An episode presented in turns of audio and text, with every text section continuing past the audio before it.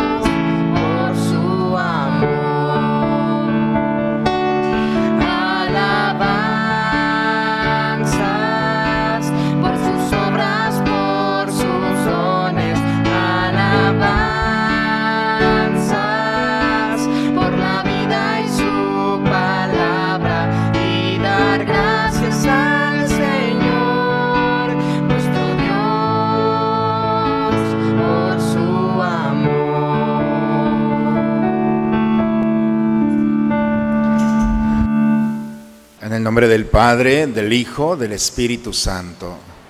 El Señor esté con todos ustedes, hermanos. Buena tarde, hermanos, a todos. Vamos a disponernos en este momento al encuentro con el Señor. Los invito a presentarnos a Él, pedirle perdón por nuestros pecados, reconocer la necesidad que tenemos de la misericordia del Señor. Invoquemos la misericordia diciendo juntos, yo confieso ante Dios Todopoderoso y ante ustedes, hermanos, que he pecado mucho de pensamiento, palabra, obra y omisión. Por mi culpa, por mi culpa, por mi grande culpa.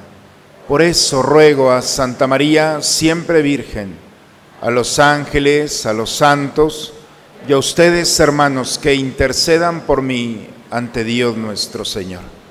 Por favor, inclinen un momento su cabeza. Dios Todopoderoso tenga misericordia de nosotros, perdone todos nuestros pecados y nos lleve un día a gozar de la vida eterna.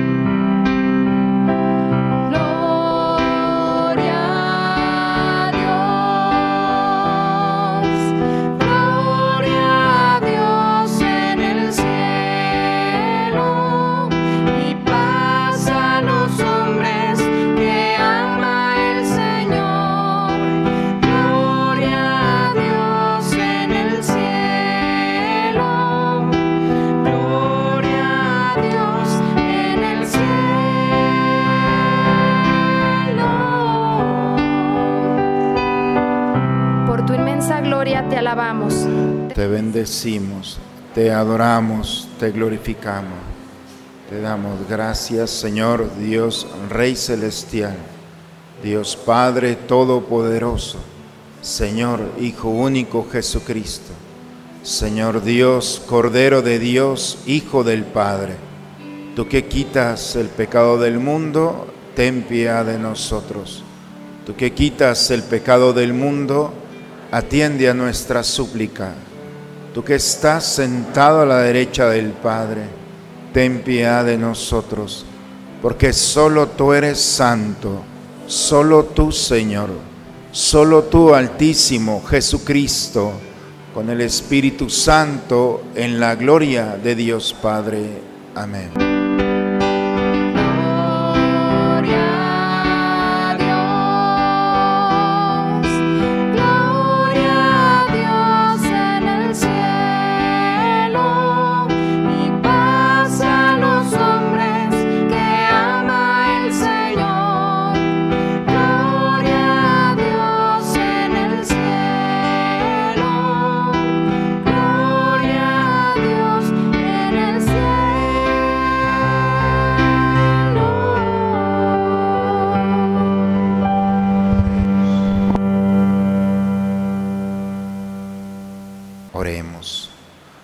Dios de toda virtud, de quien procede todo lo que es bueno, infunde en nuestros corazones el amor de tu nombre y concede que, haciendo más religiosa nuestra vida, hagas crecer el bien que hay en nosotros y lo conserves con solicitud amorosa por Cristo nuestro Señor. Vamos a tomar asiento, hermanos, a escuchar a Dios en su palabra. La primera lectura nos recuerda que la palabra de Dios es siempre actual. Por lo tanto, las leyes y preceptos del Señor son siempre vigentes y nos conducen a la verdadera vida y libertad. Escuchemos la proclamación de la palabra de Dios. Lectura del libro del Deuteronomio. En aquellos días habló Moisés al pueblo diciendo, Ahora, Israel, escucha los mandatos y preceptos que te enseño, para que los pongas en práctica y puedas vivir, así vivir y entrar a tomar posesión de la tierra que el Señor, Dios de tus padres, te va a dar. No añadirán nada ni quitarán nada a lo que les mando. Cumplan los mandamientos del Señor que yo les enseño, como me ordena el Señor, mi Dios. Guárdenlos y cúmplanlos porque ellos son la sabiduría y la prudencia de ustedes a los ojos de los pueblos. Cuando tengan noticias de todos estos preceptos, los pueblos se dirán, en verdad esta gran nación es un pueblo sabio y prudente, porque ¿cuál otra nación hay tan grande que tenga dioses tan cercanos como lo está nuestro Dios, siempre que lo invocamos? ¿Cuál es la gran nación cuyos mandatos y preceptos sean tan justos como toda esta ley que ahora les doy? Palabra de Dios. Al Salmo 14 respondemos, ¿quién será grato a tus ojos, Señor? El hombre que procede honradamente y obra con justicia, el que es sincero en sus palabras y con su lengua a nadie desprestigia. Quien no hace mal al prójimo, ni difama al vecino, quien no ve con aprecio a los malvados, pero honra a quienes temen al Altísimo. Quien presta sin usura y quien no acepta soborno en, en perjuicio de inocentes. Ese será agradable a los ojos de Dios eternamente. El apóstol Santiago nos dice que la palabra de Dios debemos acogerla en nuestro corazón y tiene que llevarnos a la acción. Si nos quedamos únicamente en la escucha, se hace estéril e inútil. Escuchemos al apóstol. Lectura de la carta del apóstol Santiago. Hermanos, todo beneficio y todo don perfecto viene de lo alto, del Creador de la luz, en quien no hay cambios ni sombras. Por su propia voluntad nos engendró por medio del Evangelio para que fuéramos, en cierto modo, primicias de sus criaturas. Acepten dócilmente la palabra que ha sido sembrada en ustedes y es capaz de salvarlos. Pongan en práctica esa palabra y no se limiten a escucharla, engañándose ustedes mismos. La religión pura e intachable a los ojos de Dios Padre consiste en visitar a los huérfanos y a las viudas en las tribulaciones y en guardarse de este mundo corrompido. Palabra de Dios. Jesús condena la hipocresía y las apariencias. Nos dice, hay que cuidar el interior. Lo que importa es un corazón limpio y sincero. Lo exterior es reflejo de nuestro interior.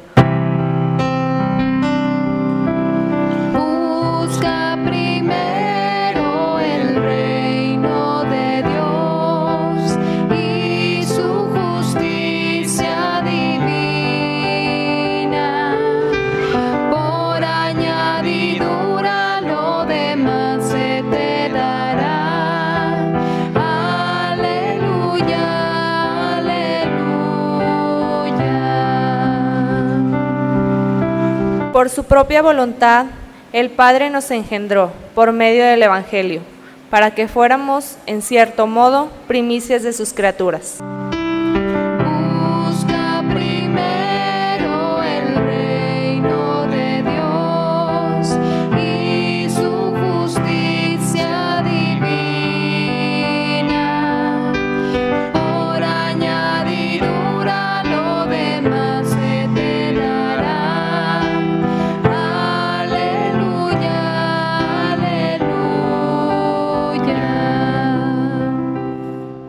Señor esté con todos ustedes, hermanos. Proclamación del Santo Evangelio según San Marcos. En aquel tiempo se acercaron a Jesús los fariseos y algunos escribas venidos de Jerusalén. Viendo que algunos de los discípulos de Jesús comían con las manos impuras, es decir, sin habérselas lavado, los fariseos y los escribas le preguntaron, ¿Por qué tus discípulos comen con manos impuras y no siguen la tradición de nuestros mayores? Los fariseos y los judíos en general no comen sin lavarse antes las manos hasta el codo, siguiendo la tradición de sus mayores. Al volver del mercado no comen sin hacer primero las abluciones y observan muchas otras cosas por tradición, como purificar los vasos, las jarras y las ollas.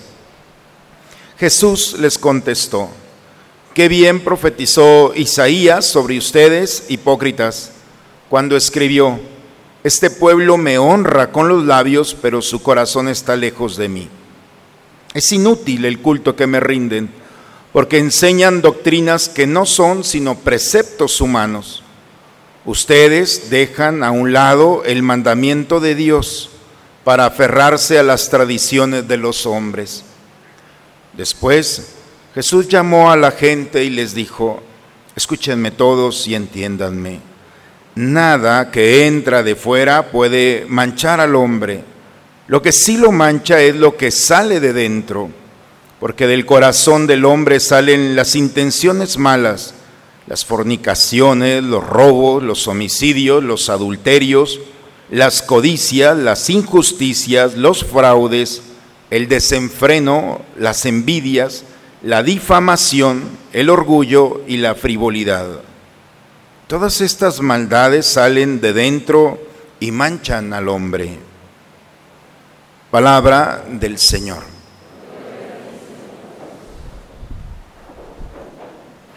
En la primera lectura, hermanos, hemos escuchado un texto tomado del libro del Deuteronomio, solamente así como una pincelada. Deuteronomio significa la segunda ley. Lo hemos visto como, solamente recordando, cómo el pueblo de Israel desconfía de Dios, de la tierra prometida. Y por esa desconfianza Dios les dice, bien, han desconfiado de mí. Los mayores de 20 años no van a entrar a la tierra prometida por haber desconfiado de mí.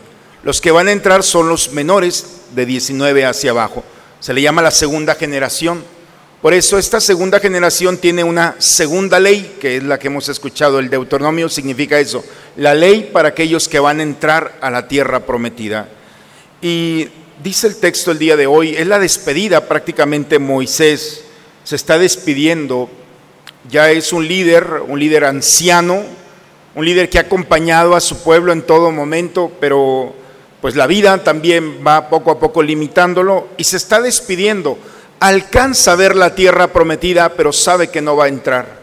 Y entonces, como todo buen anciano, como todo buen padre de una familia, que es su pueblo, les da un buen consejo.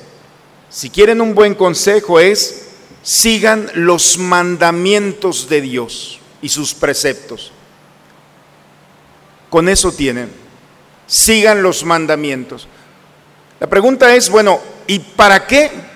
¿Qué fruto tiene el que nosotros nos rijamos, que nuestra vida esté disciplinada por los mandamientos. Y Moisés dice, todo aquel que cumpla los mandamientos va a obtener dos cosas. Primero, sabiduría.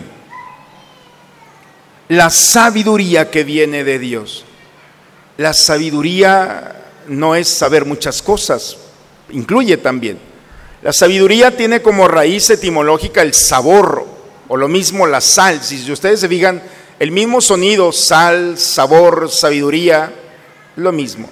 El sabio no es aquel que sabe muchas cosas, es el que saborea la vida, es aquel que tiene la capacidad de sobreponerse a las muchas razones que puede tener para quejarse.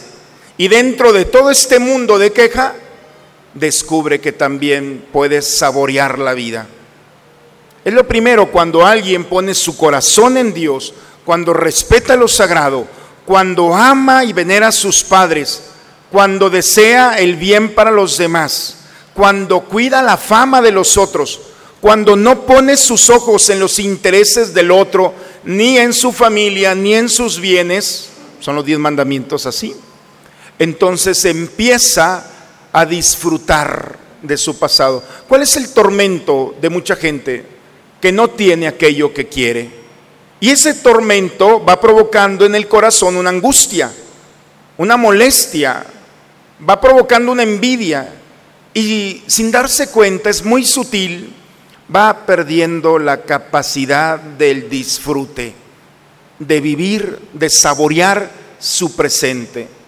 No tendrá muchas cosas, pero tiene muchas otras más. Y es uno de los grandes problemas de hoy en día estamos corriendo en una vida tan rápido, amanece y en pocas horas ya está anocheciendo, que podemos perder esa capacidad de disfrutar. Y es lo que nos dice, cuando alguien vive en Dios, lo primero es, sabe y tiene la capacidad de quitar del corazón la queja. ¿Cuántas veces, cuánto tiempo estamos nosotros perdiendo por aquello que no tenemos. La primera lectura del día de hoy es, hey, es un despertarnos. Ya basta de quejarte. Sí, tienes muchas razones, pero también tienes una razón suficiente para saborear la vida. Empieza a descubrir cómo en Dios empiezas a redescubrirte, a redescubrir a tu familia, tu trabajo, aquello que tienes. Y en la medida en que empieza a saborear, entonces viene el segundo elemento. Todo aquel que pone su confianza, su mirada en Dios, no solamente va a disfrutar de su presente, sino también va a poseer la prudencia. Prudencia es una palabra muy bonita. Pru significa adelante, el pro. Y prudencia viene evidencia de ver. La prudencia significa ver hacia adelante es un término agrícola. Cuando los campesinos andaban en el campo, es lógico que alcanzas a ver por dónde no hay un camino, pero alcanzas a ver la vereda. Esa es la prudencia, ver un poco adelante para que tu paso no caiga en falso y después tengas un accidente. La prudencia, hermanos, es tener la mirada adelante. Si estás viviendo tu presente, gózalo pero también puedes levantar tu mirada y ver un poco más allá.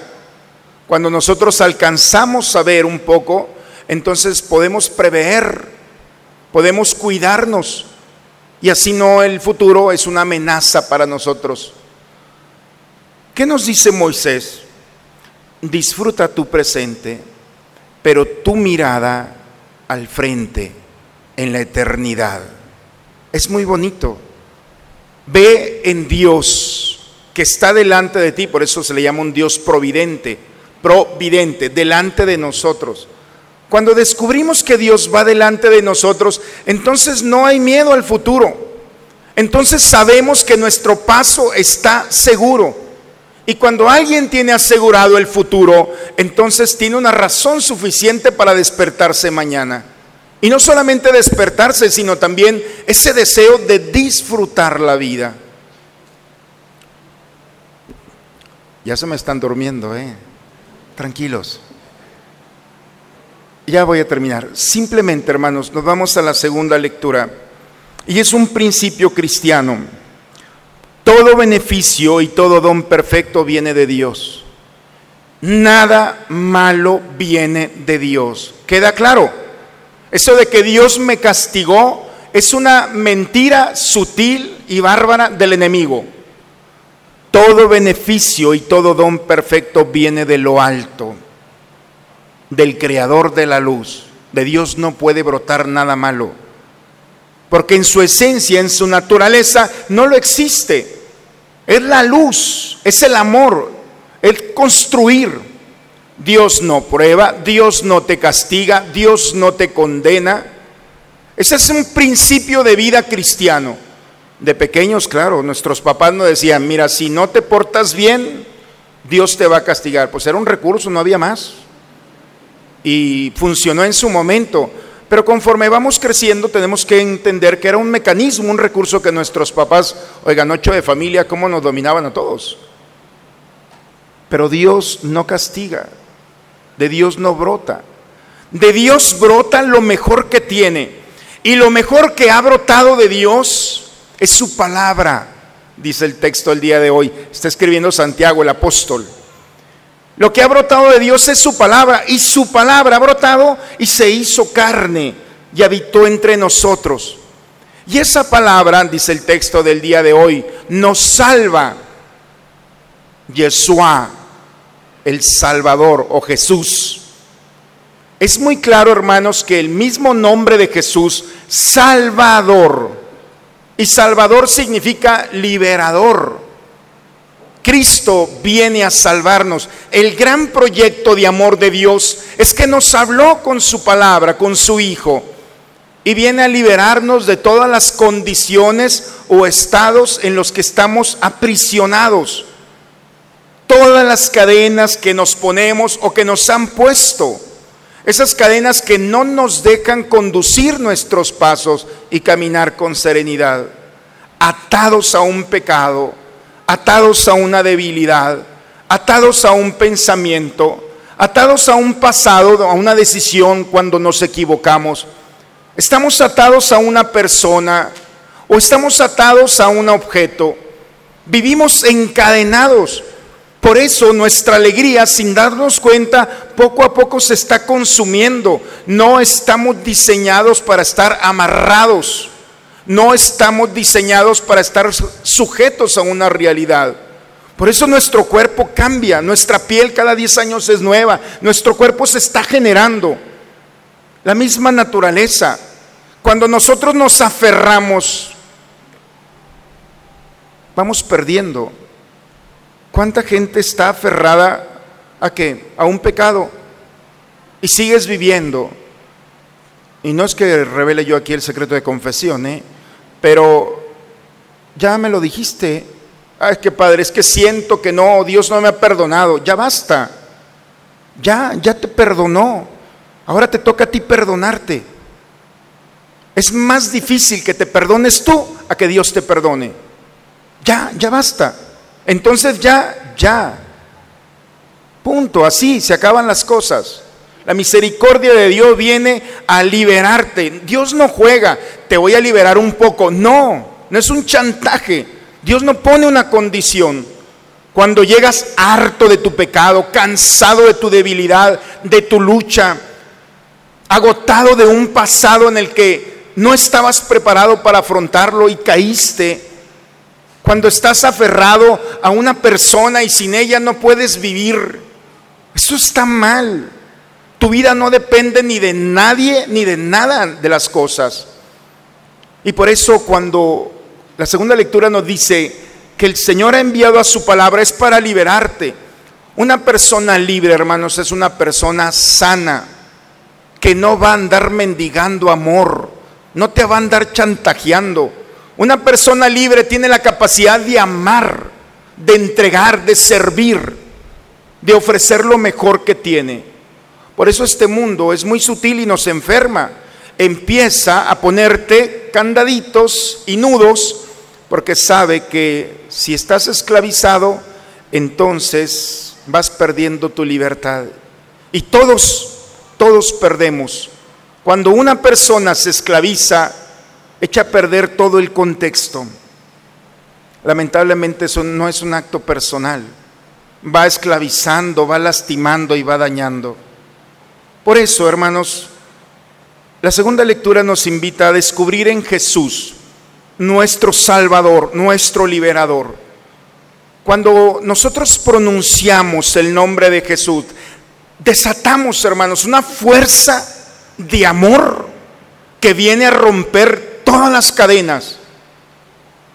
Cuando pronuncias el nombre, por eso en la misma escritura, al nombre de Jesús, toda rodilla en el cielo y en la tierra se doble. Porque desencadenas. Y eso va a provocar en ti que descubras en qué situación estás. Y cuando alguien descubre que está encadenado, una de dos, o luchas por liberarte, o te quedas esclavizado, porque también es muy cómodo vivir esclavizado, haciéndote la víctima, también es muy cómodo, porque siempre va a encontrar, vas a encontrar a alguien ingenuo que va a decir, pobrecito de ti, cómo sufres. Y vas a andar chantajeando amor, pero al final no le hiciste más que perder el tiempo y tú mismo estás echándote a perder. Por eso, hermanos, la segunda lectura del día de hoy nos invita a vivir junto con la primera lectura un presente maravilloso. El cristiano es aquel que saborea. Claro, tienes muchas razones para quejarte. Tampoco hay que ser ingenuos. La vida nos sorprende y nos va presentando realidades que tenemos que afrontar. Pero los problemas, hermanos, muchas veces no son para solucionarlos. Los problemas son para que nos solucionen a nosotros. Porque cada problema de la vida hace crecer, primero, la confianza en Dios. Segundo, que no caminas solo o sola. Y tercero, al final te vas a sorprender la capacidad que tienes y que Dios te ha dado para resolver toda situación. No es que Dios te esté probando. Dios permite que vivas realidades para que crezcas, para que madures, para que te enfrentes a ti mismo y descubras que no caminas solo o sola. Y por eso creo que llevamos una sintonía en la lectura del día de hoy. Finalmente, hermanos, empiezan a criticar a los discípulos del Señor. Así es que cuidado cuando nos, nos critiquen a los curas. ¿eh? Los empezaron a criticar. ¿Por qué tus discípulos no cumplen con la tradición de nuestros antepasados? No quiero justificarme. Pero los discípulos llegaron, fueron invitados a una mesa, llegaron. Yo me acuerdo cuando era seminarista, así llegábamos. Llegábamos a comer, pues a comer. Y entonces los fariseos, a mí me llama mucho la atención este texto, que habían venido de Jerusalén. Todo lo que caminaron para llegar donde estaba Jesús, solamente para criticar a sus discípulos. Qué pérdida de tiempo. Y entonces están allí nomás viendo. Allí tenían a los apóstoles. Tenían a Jesús ahí mismo. Oye, aprovechalos. Al Hijo de Dios, la palabra eterna. No, ellos ya traían una estructura de rechazo. Ya traían una estructura en la que no se dejaron empapar de la brisa de Dios que estaba ahí delante. Qué bárbaros. Y entonces, ¿por qué tus discípulos, que bien profetizó Isaías sobre ustedes, hipócritas, cuando escribió, este pueblo me honra con los labios, pero su corazón está lejos de mí. La división entre el interior y el exterior. Lo que mancha al hombre no es lo que entra. Lo que mancha al hombre es lo que brota del corazón. Porque del corazón brota tu decisión fundamental. Porque del corazón brota tu personalidad, tu sonido. Esa voz interior se manifiesta en una idea. Hola, campeón. En una idea que refleja toda tu historia.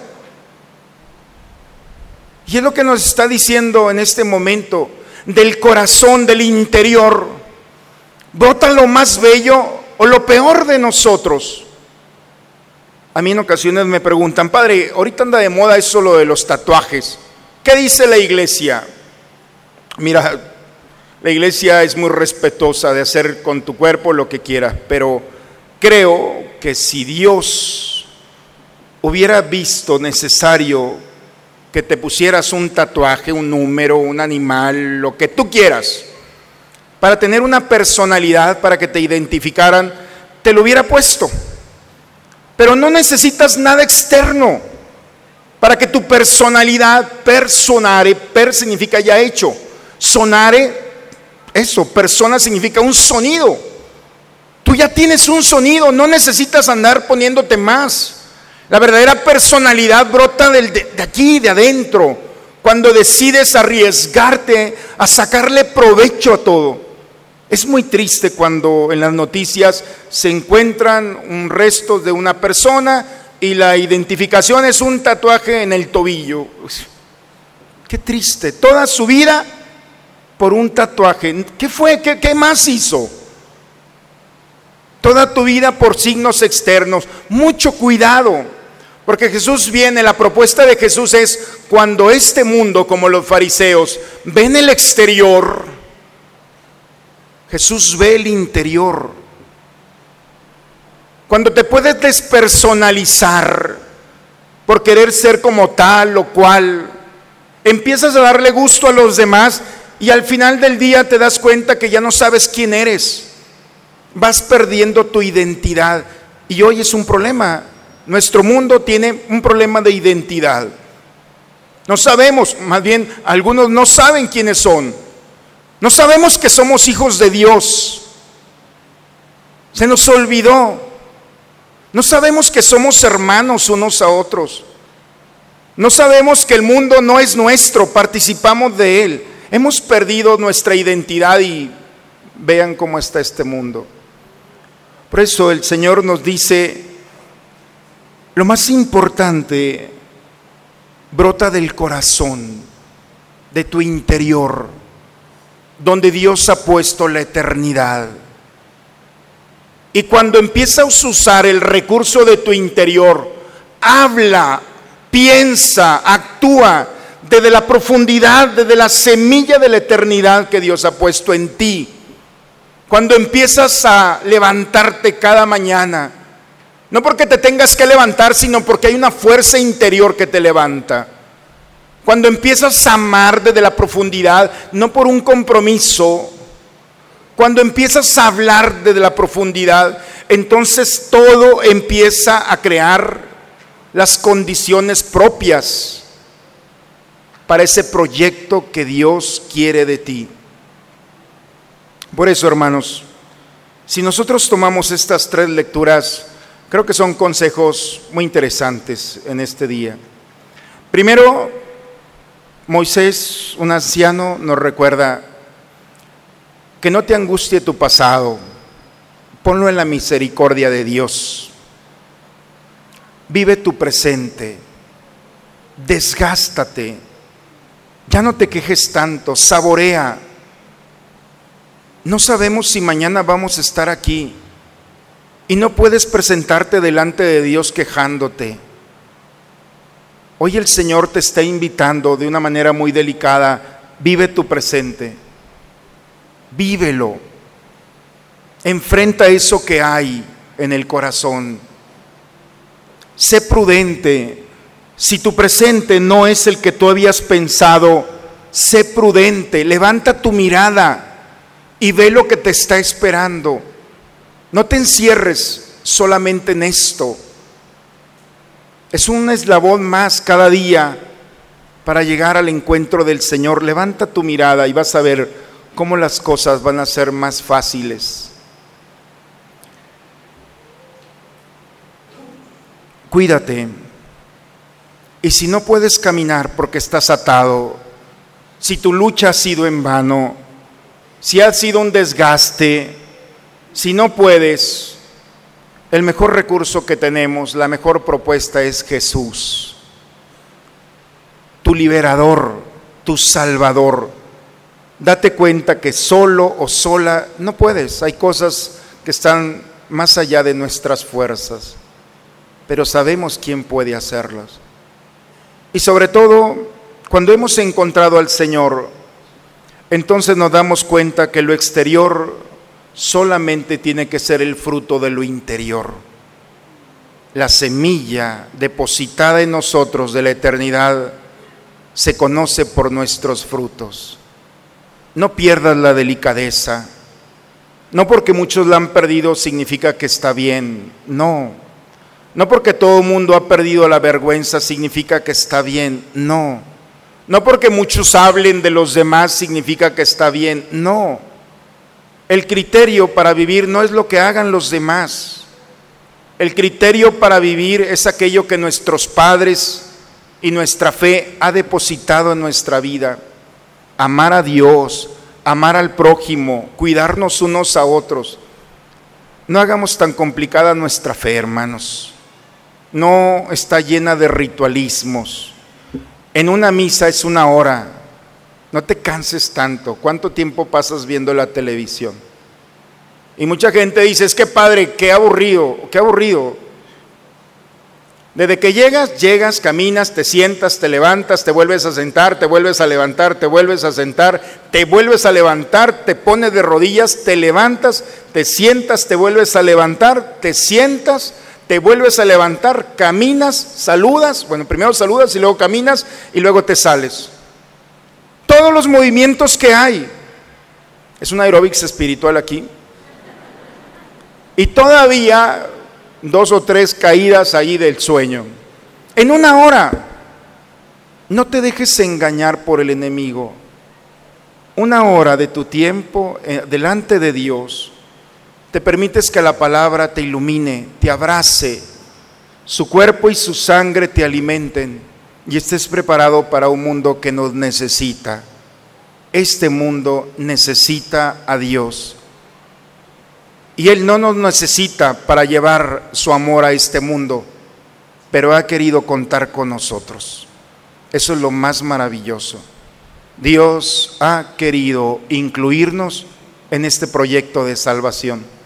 No nos necesita, pero la humildad de Dios ha llegado al extremo de decirnos, te necesito para que me lleves a todos aquellos que han perdido la capacidad la sabiduría, la esperanza, el deseo de desencadenarse de las cosas y realidades de este mundo. Pidamos a Dios que su palabra ilumine nuestro ser, hermanos. Pidamos a Dios que vivamos nuestro presente agradeciéndole a Dios lo bueno que ha sido, el privilegio de tener lo que somos, lo que poseemos, y si las cosas no, manchan, no marchan bien, pues es un buen momento de recurrir al Señor con humildad. Él, con su sangre preciosa, ha pagado el precio de nuestra esclavitud. A precio de sangre, nuestras cadenas han sido abolidas. ¿Qué candado, qué nudo no puede desencadenar el Señor? Por favor, pidamos a Dios que en este domingo, reunidos como una sola familia, nos permita disfrutar y transformar nuestra vida de acuerdo a la palabra eterna que hemos escuchado. En el nombre del Padre, del Hijo y del Espíritu Santo. Vamos hermanos a ponernos de pie es un buen momento para renovar nuestra fe. ¿Creen ustedes en Dios Padre que ha creado el cielo y la tierra? ¿Creen que Jesucristo ha sido el único hijo de María que murió, resucitó al tercer día y está sentado a la derecha del Padre? ¿Creen ustedes en el Espíritu Santo? ¿Creen que los santos interceden por nosotros y que después de esta vida nos espera la vida eterna? Bien, entonces levantemos nuestra mano y digamos, esta es nuestra fe. Es la fe de nuestra iglesia que nos alegramos de profesar en Jesucristo nuestro Señor. Amén. Ay, se me pasa. Y levantamos la mano también. Entonces, hermanos, es todo un movimiento. Permitamos que ese movimiento llegue a nuestro corazón. Vamos a tomar asiento y vamos a recibir las ofrendas del pan y el vino para que se transformen en el cuerpo y en la sangre del Señor.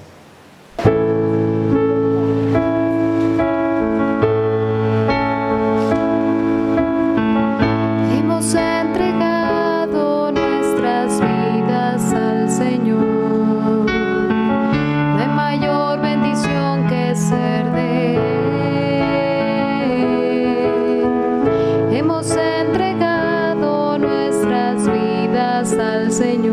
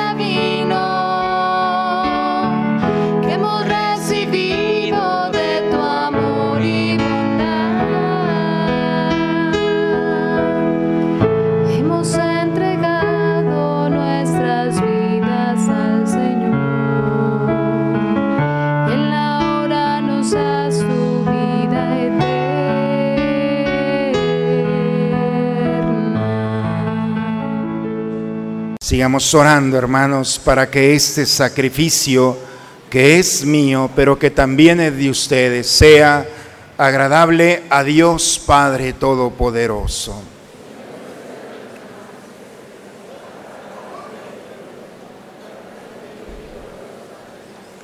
Que esta ofrenda sagrada, Señor, nos traiga siempre tu bendición salvadora, para que dé fruto en nosotros lo que realiza este sagrado misterio, por Cristo nuestro Señor.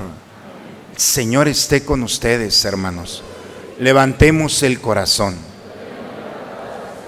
Demos gracias al Señor nuestro Dios.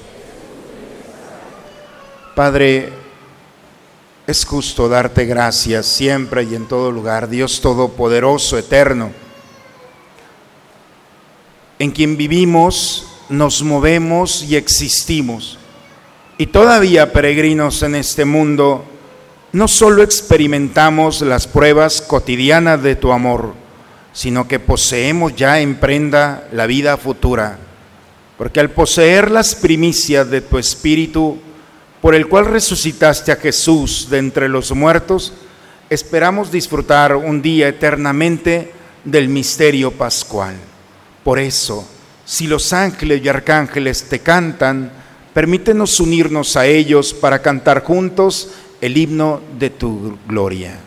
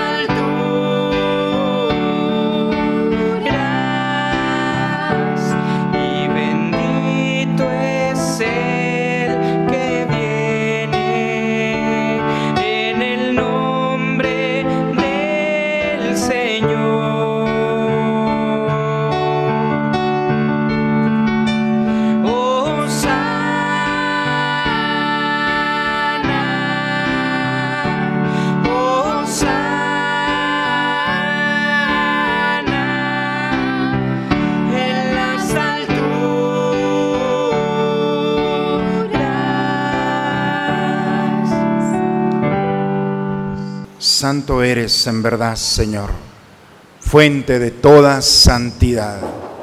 Por eso te pedimos que santifiques estos dones con la efusión de tu Espíritu, de manera que se conviertan para nosotros en el cuerpo y la sangre de Jesucristo, nuestro Señor, el cual cuando iba a ser entregado a su pasión, voluntariamente aceptada, tomó pan dándote gracias, lo partió y lo dio a sus discípulos, diciendo, tomen y coman todos de él, porque esto es mi cuerpo, que será entregado por ustedes.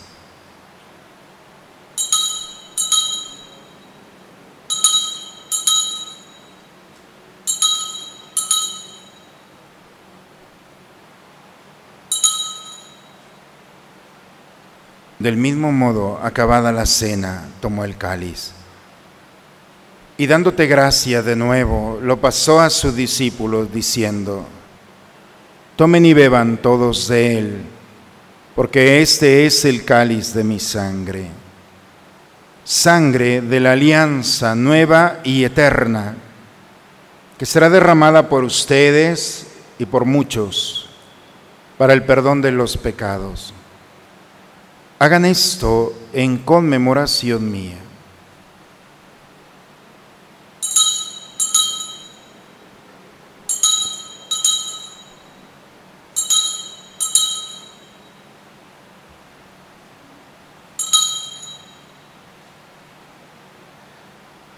Aquí está el Señor. Él es el misterio de nuestra fe. Anunciamos tu muerte, proclamamos tu resurrección. Padre, al celebrar ahora el memorial de la muerte y la resurrección de tu Hijo, te ofrecemos el pan de la vida y el cáliz de la salvación. Y te damos gracias porque nos haces dignos de servirte en tu presencia. Te pedimos humildemente que el Espíritu Santo congregue en la unidad a cuantos participamos del cuerpo y la sangre de Cristo. Acuérdate, Señor, de tu iglesia extendida por toda la tierra, reunida aquí en el domingo, día en que Cristo ha vencido a la muerte y nos ha hecho participar de su vida inmortal. Nos unimos al Papa Francisco y a nuestro obispo Raúl a todos los pastores que cuidan de tu pueblo, lleva a tu iglesia a la perfección por la caridad.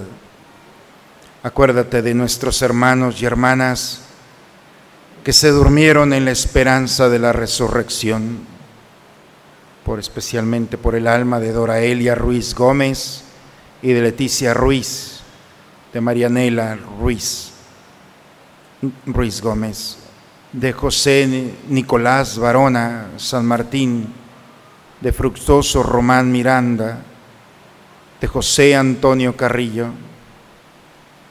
a ellos y a todos aquellos hermanos nuestros que depositaron la fe en ti, Señor, y has llamado a tu presencia, nuestros padres, abuelos, amigos, maestros, catequistas. Admítelos por sus buenas obras a contemplar tu rostro por la eternidad. De misericordia de nosotros, Señor, de nuestras familias. Concédenos la gracia de disfrutar nuestro presente poniendo nuestra mirada siempre en ti. Pongo en tus manos a Aldo Merino por un año más de vida, a Heidi y Omar Rodríguez en su aniversario. Bendice a todas nuestras familias, protégelas de la adversidad, para que juntos con María, la Virgen, Madre de Dios, San José, su esposo, los apóstoles y cuantos vivieron en tu amistad a través de todos los tiempos, merezcamos por tu Hijo Jesucristo, compartir la vida eterna y cantar tus alabanzas por Cristo, con Él y en Él. A ti, Dios Padre Omnipotente, en la unidad del Espíritu Santo, todo honor y toda gloria por los siglos de los siglos. Vamos, hermanos, a dirigirnos a nuestro Padre con la oración que Cristo nos enseñó. Padre nuestro, que estás en el cielo, santificado sea tu nombre, venga a nosotros tu reino, hágase tu voluntad en la tierra como en el cielo. Danos hoy nuestro pan de cada día, perdona nuestras ofensas, como también nosotros perdonamos a los que nos ofenden. Y líbranos. Líbranos de todos los males, Señor. Concédenos la paz en nuestros días para que Ayudados por tu misericordia, vivamos libres de pecado y protegidos de toda perturbación, mientras estamos esperando la venida gloriosa de nuestro Salvador Jesucristo. Señor Jesucristo, que dijiste a tus apóstoles, la paz les dejo, mi paz les doy. No tengas en cuenta nuestros pecados, Padre, ve la fe de tu iglesia y conforme a tu palabra concédele la paz y la unidad. Tú que vives y reinas por los siglos de los siglos. La paz del Señor esté siempre con ustedes, hermanos. Esta paz, hermanos, que brota del Señor, vamos a recibirla, a gozarnos en ella y la compartimos con aquel que está a nuestro lado. Damos un signo de paz entre nosotros.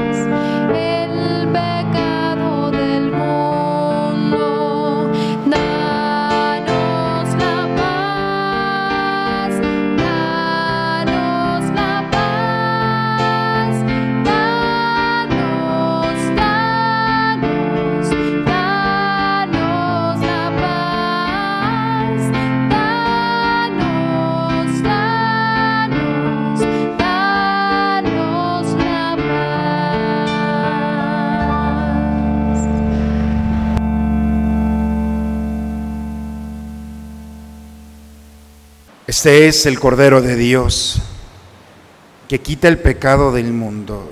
Dichosos nosotros los invitados a la cena del Señor.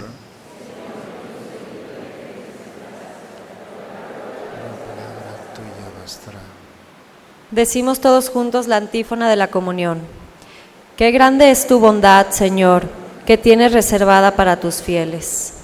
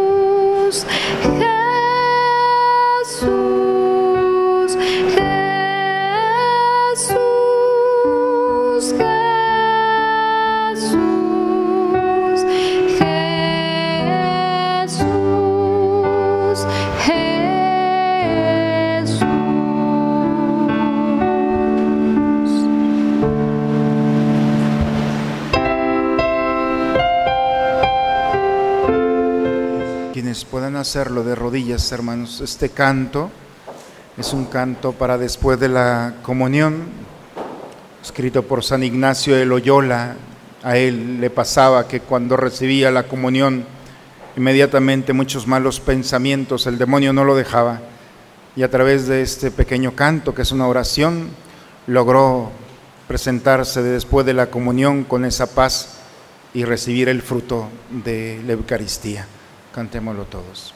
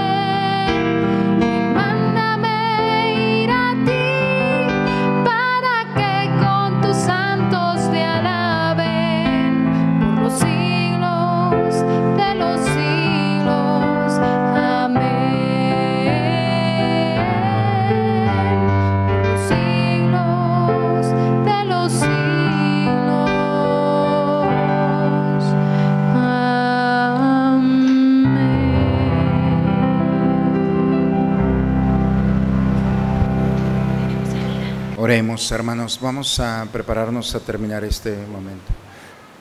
Saciados con el pan de esta mesa celestial, te suplicamos, Señor, que este alimento de caridad fortalezca nuestros corazones para que nos animemos a servirte en nuestros hermanos por Cristo nuestro Señor. Hermanos, quiero aprovechar así rápidamente para invitarlos a seguir participando en el proyecto de Construyamos Juntos. San Pedro, la capilla que se nos ha encomendado, hemos puesto ya los cimientos, tenemos ya un mes y medio que empezamos, pero lo que teníamos ya lo hemos ido gastando, no es nada fácil construir, creo que tenemos la experiencia, pero es un proyecto nuestro, de nuestra iglesia. Los invito a ser generosos y ayudarme a esta construcción.